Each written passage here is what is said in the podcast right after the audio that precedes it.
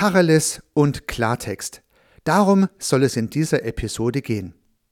Ich habe letztens einen Post zum Thema Tacheles und Klartext in Social Media veröffentlicht und war erstaunt über die kontroverse Diskussion, die sich zu diesen Worten ergeben hat. Es gab Zustimmung zu Tacheles und Klartext und man war der Auffassung, dass es genau die richtige Art ist, so zu kommunizieren und es gab Ablehnung zu Tacheles und Klartext mit dem Verweis, dass zielorientierte Kommunikation anders besser funktionieren könnte. Sehr spannend. Alleine Aufgrund der verschiedenen Perspektiven, die dieses Thema hervorgerufen hat, macht es Sinn, sich mal etwas systematischer und auch systemisch mit diesem Thema auseinanderzusetzen. Denn es gibt systemische Prinzipien, die uns helfen können, etwas mehr Klarheit in Tacheles und Klartext zu bringen. Und genau das möchte ich in der heutigen Episode versuchen. Hallo und herzlich willkommen zum Podcast Systemisch Denken und Handeln. Mein Name ist Heiko Rössel.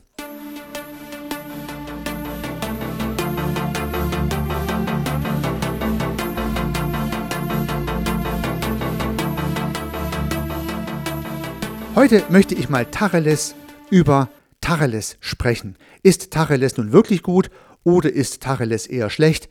Nun, wer weiß, wir werden sehen. Zunächst einmal ist der Tacheles und Klartext nach meinem Dafürhalten eine spezielle Art von Kommunikation. Man könnte auch sagen ein Attribut einer Kommunikation. Es gibt einen Sender und es gibt einen Empfänger, zwischendrin gibt es Kommunikation und diese Art der Kommunikation könnte man als Tacheles bezeichnen oder als Klartext bezeichnen. Was würden verschiedene Beobachter in dieser Kommunikationsart beobachten können? Und auch hier gibt es ein recht breites Spektrum. Ich würde mal sagen, es gibt eine positive Konnotation von Tacheles und Klartext dann, wenn man offen, direkt und ehrlich bezeichnen würde. Das heißt, wenn man eine offene, direkte und ehrliche Kommunikation als Klartext bezeichnet, dann würde ich das eher als positiv konnotiert sehen. Es gibt so ein Mittelding, vielleicht sowas wie direkt unverblümt, ja, das heißt unverblümt und direkt, ja, das kann gut und schlecht sein, je nachdem, wie das Maß gewählt wurde. Aber es gibt auch eine eher negative Perspektive. Man könnte Tacheles und Klartext auch als aggressiv oder konfrontativ bezeichnen. Und alleine daran sieht man, dass es ein breites Spektrum an Zuschreibungen gibt, was hinter Tacheles und Klartext stecken könnte. Und Sie, liebe Zuhörerinnen, liebe Zuhörer, können sich Gedanken machen, welche Beschreibung Sie für angemessen empfinden. Nun, unabhängig davon möchte ich für die Erläuterung der Kommunikationsbeziehung, die gern als Tacheles und Klartext bezeichnet wird, ein kleines Bild entwickeln. Und in diesem Bild kommt der Sender und der Empfänger vor. In meinem kleinen Bild ist auf der linken Seite der Sender und auf der rechten Seite der Empfänger. Zwischendrin haben wir einen dicken Pfeil und in diesem Pfeil könnte man Kommunikation reinschreiben oder halt Tacheles, Klartext. Die Kommunikation geht von einem Sender aus in diesem Falle und es macht vielleicht Sinn, sich zunächst mal in die Rolle des Senders hineinzubegeben. Das heißt, was zeichnet den Sender aus, der Tacheles und Klartext als relevante Methode der Kommunikation wählt? Nun zunächst einmal ein weiteres kleines Schema innerhalb des Senders. Im Sender gibt es eine Haltung und ein Verhalten. Und ich stelle mir das immer gern als einen verschlungenen Blockpfeil vor. Das heißt, die Haltung bedingt das Verhalten und das Verhalten wiederum bedingt die Haltung. Also zwei gebogene Blockpfeile, die insgesamt einen Kreis ergeben. Das finde ich im Sender vor. Das, was der Sender kommuniziert, also sein Verhalten, hat natürlich was mit seiner Haltung zu tun. Und wenn er sich dann verhalten hat, dann zahlt die Beobachtung des Verhaltens wiederum auf die Haltung ein, im positiven oder im negativen Sinne. Diesen Regelkreis finden wir ja im Systemischen öfters und hier jetzt im Sender. Warum kommt nun ein Sender auf die Idee, sein Verhalten, seine Kommunikation, sein, Kommunika sein kommunikatives Verhalten als Tacheles und Klartext auszuprägen? Nun, er hat offensichtlich auf der anderen Seite, dort wo der Empfänger ist, etwas beobachtet, was ihm nicht gefällt. Ein Verhalten, welches ihm nicht gefällt, denn die Haltung der anderen Seite kann man ja nun nicht beobachten, nur das Verhalten. Dort verhält sich also eine Person oder auch ein soziales System anders, als der Sender es für richtig empfindet. Und das motiviert ihn, Tacheles und Klartext zu sprechen. Hier sehen wir schon ein erstes kleines Problem. Das heißt, der Sender beobachtet natürlich ein Verhalten, schlussfolgert daraus eine Haltung und würde jetzt relativ aggressiv, konfrontativ, offen und direkt, je nachdem, wie man es beschreiben möchte, dieses Beobachtete ansprechen und seine Perspektive darauf kundtun, darlegen, was er sich wünschen würde, was zu tun wäre oder was zu denken ist. Und damit stellt er natürlich ein Stück weit seine eigene Haltung über die, die er beim anderen vermutet. Das ist vielleicht ein erstes kleines Problem. Wenn jemand Tacheles und Klartext spricht, dann könnte man unterstellen, dass der Sender meint, er weiß es. Er weiß es besser als der Empfänger. Und deswegen sagt er ganz deutlich, so geht das nicht, mache es anders. Und die Annahme, dass die eigene Haltung besser als die des Empfängers ist oder in dem Fall die des anderen ist, ist es aus macht es aus meiner Sicht schon aus systemischer Betrachtung heraus relativ kompliziert, denn systemisch gesehen wissen wir ja, dass jeder Mensch seine eigene Haltung aufgrund seiner Sozialisierung, seiner Erfahrung, des von ihm Gelernten konstruiert. Und bevor wir die andere Person nicht gefragt haben, warum dieses Verhalten vorliegt, welche Haltung denn eigentlich dahinter liegt und wie diese Haltung zustande kam, könnte es schwierig sein, den anderen für sein Verhalten anzuklagen oder auch Tacheles mit Tacheles zu konfrontieren, ohne zu wissen, warum überhaupt. Also man könnte zunächst mal hinterfragen, warum man dieses Verhalten beobachtet, bevor man Tacheles nutzt und eine Ansage macht. Das ist aber auch nur eine Idee. In letzter Konsequenz steckt dahinter einer zielgerichteten Kommunikation und ich finde, Tacheles und Klartext ist immer zielgerichtet ein Ziel. Es gibt ja keine Plauderei mit Tacheles und Klartext, keinen Smalltalk, den man als Tacheles bezeichnen würde, sondern wenn Tacheles und Klartext verwendet wird, dann ist es eine zielorientierte Kommunikation. Das heißt, der Sender verfolgt ein Ziel. Er kommuniziert eine Aussage im Kontext von ich will, dass du oder dass ihr dies und das macht, so wie ich mir das vorstelle. Das heißt, entweder möchte er, dass die andere Seite sich anders verhält oder eine andere Haltung einnimmt, was in letzter Konsequenz wieder die Basis für ein anderes Verhalten wäre. Also in meiner kleinen Skizze ist es so, dass der Sender auf der linken Seite das Verhalten des Empfängers auf der rechten Seite beobachtet und aufgrund dieser Beobachtung zum Ergebnis kommt, dass hier Tacheles und Klartext notwendig ist. Und Tacheles und Klartext ist das Verhalten des Senders wiederum mit einem Pfeil konstruiert auf die rechte Seite Richtung Empfänger und zwar auf seine Haltung zielend. Das heißt, ich kann ja das Verhalten des Empfängers nicht direkt beeinflussen. Ich kann an seine Haltung appellieren, die dann dafür sorgen könnte, dass der Empfänger sich anders verhält, so wie es mir als Sender besser gefallen würde. Nun, ich hoffe, Sie sind von meiner kleinen Skizze und deren Beschreibung nun nicht vollends irritiert. In letzter Konsequenz geht es darum, dass der Sender etwas möchte, was der Empfänger tut. Und dazu verwendet er das Prinzip Tacheles und Klartext. Ich möchte nicht in Abrede stellen, dass das ab und zu einmal notwendig und sinnvoll sein kann. Dennoch möchte ich zu bedenken geben, dass dahinter die Idee steckt, dass der Sender in diesem Falle, in dieser speziellen Situation, in diesem speziellen Kontext, die, der Auffassung ist, es besser zu wissen als der Empfänger, sonst würde er wahrscheinlich dieses Werkzeug Tacheles und Klartext nicht nutzen. Aber in jedem Falle möchte der Sender ein Ziel erreichen. Es ist eine zielorientierte Kommunikation. Und nun darf man ja mal etwas abstrakt der Frage nachgehen, ob Tacheles und Klartext gut geeignet ist, ein Ziel besser zu erreichen. Dann wäre es ja gut. Ja, wenn ich durch Tacheles und Klartext mein Ziel besser erreiche, dann ist die Wahl dieses Mittels ja gut. Nun wechseln wir also auf die rechte Seite, dort wo der Empfänger ist. Und der Empfänger empfängt Tacheles und Klartext. Und nun kommt bei ihm ja diese Information in dieser speziellen Ausprägung an, also vielleicht eine offene, direkte Ansprache, vielleicht unverblümt, vielleicht erscheint es dem Empfänger sogar konfrontativ oder aggressiv. Und ich habe mal drei Szenarien unterschieden, wie Tacheles und Klartext beim Empfänger ankommen könnte. Es gibt vielleicht noch viel mehr Unterscheidungen, einfach mal drei Varianten, drei Thesen, wie sich der Empfänger fühlt und wie er dann auch reagiert, wenn er Tacheles und Klartext empfängt. Man kann es ja an sich selbst gerne mal überprüfen. Das heißt, höchstwahrscheinlich haben wir ja alle schon mal Tacheles und Klartext von irgendjemand empfangen. Wie ging es uns dabei? Ja, man kann mal kurz drüber nachdenken. Drei Szenarien möchte ich anbieten. Die erste Möglichkeit ist, oh ja, stimmt, äh, vielen Dank für den Hinweis, so ist es, ich ändere meine Haltung, ich ändere mein Verhalten, Tacheles und Klartext hat uneingeschränkt positiv gewirkt. Variante A. Variante B, man nimmt das Ganze politisch hin und sagt, ja, okay, ich habe es zur Kenntnis genommen und denkt sich vielleicht was anderes. Also man reagiert politisch. Variante B. Variante C, man fühlt sich angegriffen, man fühlt sich in seinem eigenen Wertesystem verletzt, man findet es gar nicht gut, dass jemand seine Sicht der Welt über die eigene Sicht der Welt stellt, fühlt sich sozusagen verletzt, angegriffen und handelt entsprechend ablehnend, vielleicht aggressiv, abwehrend, verteidigt sich. Variante C. Mindestens mal die drei Varianten wird es wohl geben.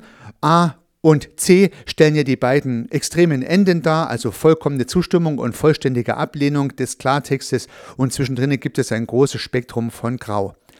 Nur glaube ich hier persönlich nicht, dass wir es hier mit einer Glockenkurve im Gaußschen Sinne zu tun haben.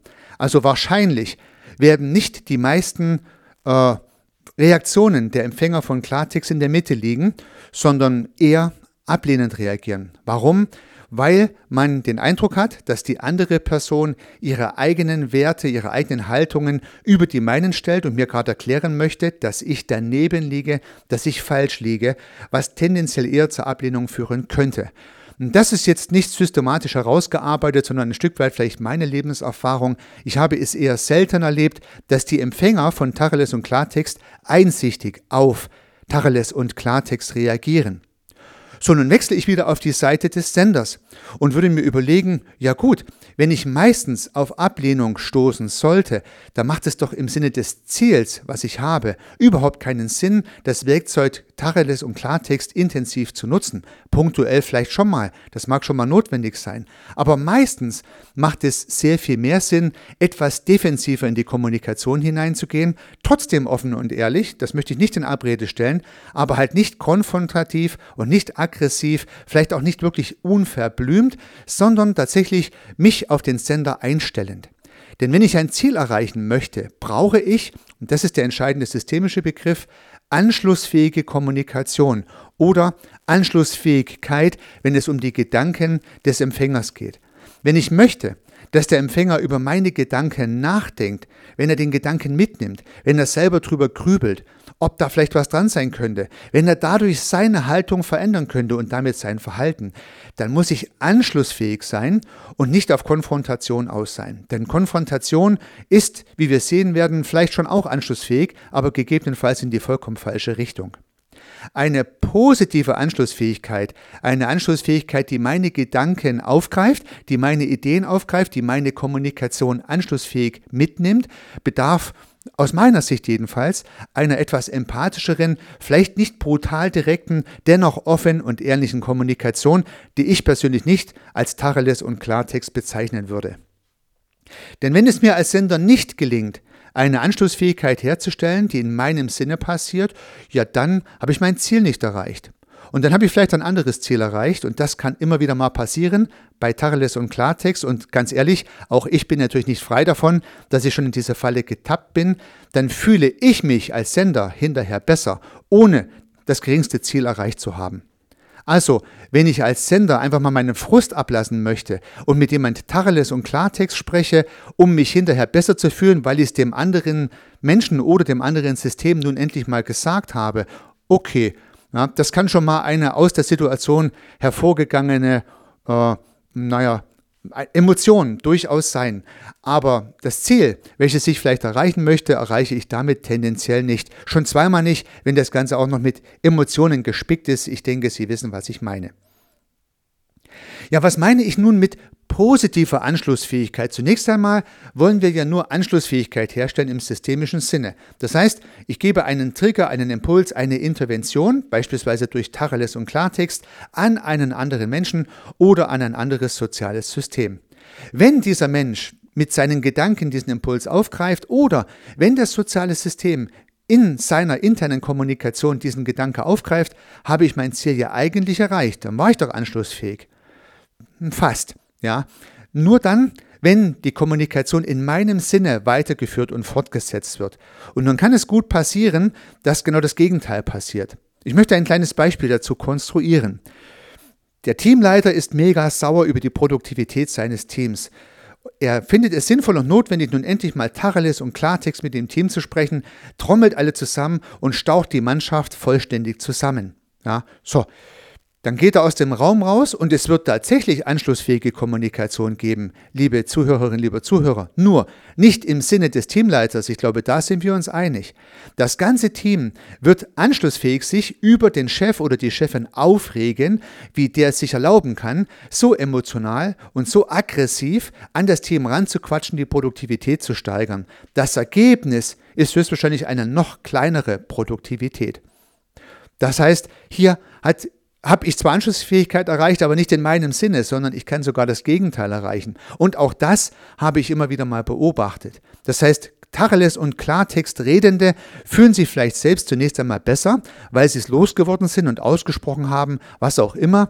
Aber das Zielsystem, gleich ob Mensch oder soziales System, reagiert durchaus, aber nicht im Sinne des Senders, sondern teilweise sogar vollkommen konträr.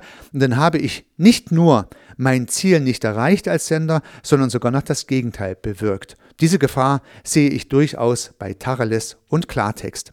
So, nun kommt vielleicht durch meinen Vortrag bis dahin schon etwas rüber, wie ich ganz persönlich Tacheles und Klartext einschätze. Zunächst einmal ist für mich Tacheles und Klartext nicht ein Synonym für offen und direkt, sondern offen und direkt ist für mich einfach eine andere Bezeichnung von Kommunikation. Für mich klingt Tacheles und Klartext immer mehr aggressiv und konfrontativ und nach meiner Erfahrung ist es wenig hilfreich, allzu häufig zum Werkzeug Tacheles und Klartext zu greifen. Auch wenn es zunächst mal schön erscheinen mag, erreiche ich dadurch in der Regel meine Ziele weniger gut. Es macht oftmals mehr Sinn, hinterfragend und eher defensiv sich einem Gespräch anzunähern, die Haltung des anderen zu hinterfragen, ihn zu fragen, warum er sich so verhält, wie er sich gerade verhalten hat, zu erkunden, welche Motive dahinter stecken und dann sanft und mit, mit äh, na, Esprit würde ich fast sagen, zu versuchen, das Weltbild des anderen zu verändern, sodass er erst seine Haltung und später vielleicht sein Verhalten in meinem Sinne beeinflusst. Das dauert etwas länger, das ist etwas mühevoller, aber nach meinem Dafürhalten meistens erfolgreicher. Nun, wie gesagt, wenn ich schon das Wort Tacheles und Klartext etwas wohlwollender frame mit im Sinne von ehrlich und direkt, dann kann man das durchaus auch anders sehen. Ich möchte ja heute und hier keine Absolutheit anbieten, wie man es von mir hoffentlich auch nicht gewohnt ist und nicht erwartet, sondern einfach eine Gesprächsbasis bieten, in der man anschlussfähig mal über das Werkzeug Tacheles und Klartext nachdenken kann. Nun, einen letzten Gedanke möchte ich noch anfügen, der mir im Zuge der Überlegung zu dieser Episode durch den Kopf gegangen ist, nämlich die sehr hohe und sehr positive Anschlussfähigkeit von Tacheles und Klartext, insbesondere in Social Media. Und in Social Media müssen wir ja auch das Phänomen Tacheles und Klartext beobachten, weil Social Media ist inzwischen ja ein wesentlicher Teil unserer Kommunikation. Also, wenn jetzt jemand Tacheles und Klartext in Social Media postet und mal ganz deutlich seine Meinung verkündet zu irgendeinem strittigen Thema, ganz klar Position bezieht und unverblümt direkt, vielleicht sogar aggressiv und konfrontativ seine Meinung äußert, dann bekommt dieser Beitrag doch tatsächlich häufig viel Zustimmung, sehr viele Likes. Widerspricht das nicht meiner Hypothese, dass Tacheles und Klartext nicht anschlussfähig sind oder nicht positiv anschlussfähig sind? Ich glaube nicht. Denn ich erreiche mit Tacheles und Klartext in Social Media meinesgleichen. Und das ist ein sehr, sehr großer Unterschied. Ich erreiche wahrscheinlich überhaupt nicht die, die eigentlich als Empfänger dieser Nachricht gedacht sind, weil ich glaube, die Empfänger der Nachricht, die wirklich damit gemeint sind, die werden eher ablehnend reagieren, vielleicht politisch reagieren, ganz, ganz selten zustimmend reagieren. Die allermeisten, die Zustimmung zu Tacheles und Klartext in Social Media kommunizieren, sind die Fans genau dieser Meinung.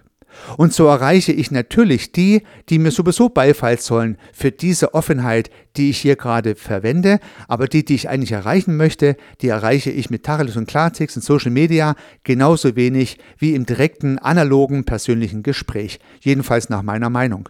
Und nun darf natürlich jeder für sich heraussuchen, zu welchem Zeitpunkt Tacheles und Klartext mal notwendig ist und ganz ohne Zweifel habe ich das auch schon genutzt, wenn mir es für sinnvoll erschien. Aber es gibt nun auch die Möglichkeit, mal darüber nachzudenken, ob in diesem Augenblick, in diesem Kontext vielleicht eine etwas defensivere Kommunikation hilfreicher sein kann. Und ich bezeichne die keinesfalls als angepasste unehrliche Kommunikation. Sie ist halt nur defensiver und nicht so konfrontativ. Und da ist für mich der große Unterschied zwischen Tacheles und Klartext und der anderen Art, für die ich nun gar keinen richtigen Begriff habe, gar keine richtige Bezeichnung. In jeder Konsequenz geht es ja darum, dass man mit Kommunikation seine Ziele erreicht und die kommunikativen Werkzeuge verwendet, die dem am besten dienlich sind. Dabei wünsche ich Ihnen stets sehr viel Erfolg. Unternehmen Sie was, Ihr Heiko Rössel.